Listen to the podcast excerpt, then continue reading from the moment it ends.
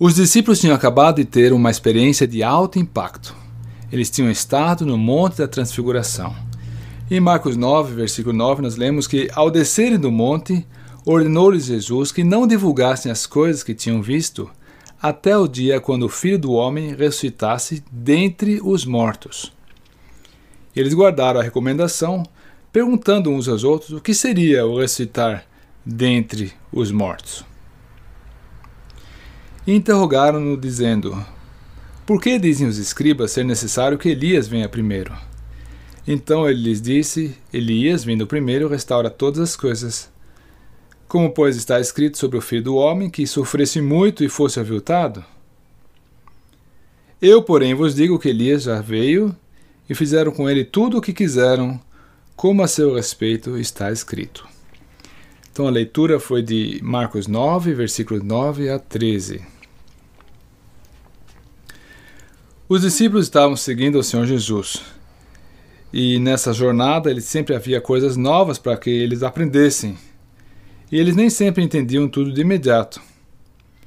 E assim também essa palavra de que o Filho do Homem ressuscitaria dentre os mortos estava fora da alçada deles, porque eles somente conheciam a ressurreição dos mortos. E o que os discípulos manifestam aqui já serve de lição para nós. Eles se ocupavam com a palavra de Deus, era assunto de conversa, mesmo que eles não estivessem entendendo o assunto. Isso evidencia um grande interesse nas palavras do Senhor Jesus. E é bom verificar como que nós lidamos com a palavra de Deus. Nós ouvimos a palavra, lemos a palavra, porém, será que entra por um ouvido e sai por outro? Ou continuamos nos ocupando com o assunto, até mesmo fazendo disso um assunto de conversa. Os discípulos tinham ainda uma outra questão com respeito a Elias, que levaram diretamente ao Senhor Jesus. Era uma questão que dizia respeito à vida de fé deles, pois, segundo o entendimento dos estudiosos das Escrituras, o Messias somente poderia aparecer quando Elias já tivesse se manifestado. E os discípulos estavam certos de que o Senhor Jesus era o Messias, o Cristo. Afinal, eles estavam seguindo ele por esse motivo. Era uma questão que dizia respeito ao seu fundamento espiritual. E certamente eles haviam tratado o assunto entre si, porém não haviam chegado a um consenso da resposta.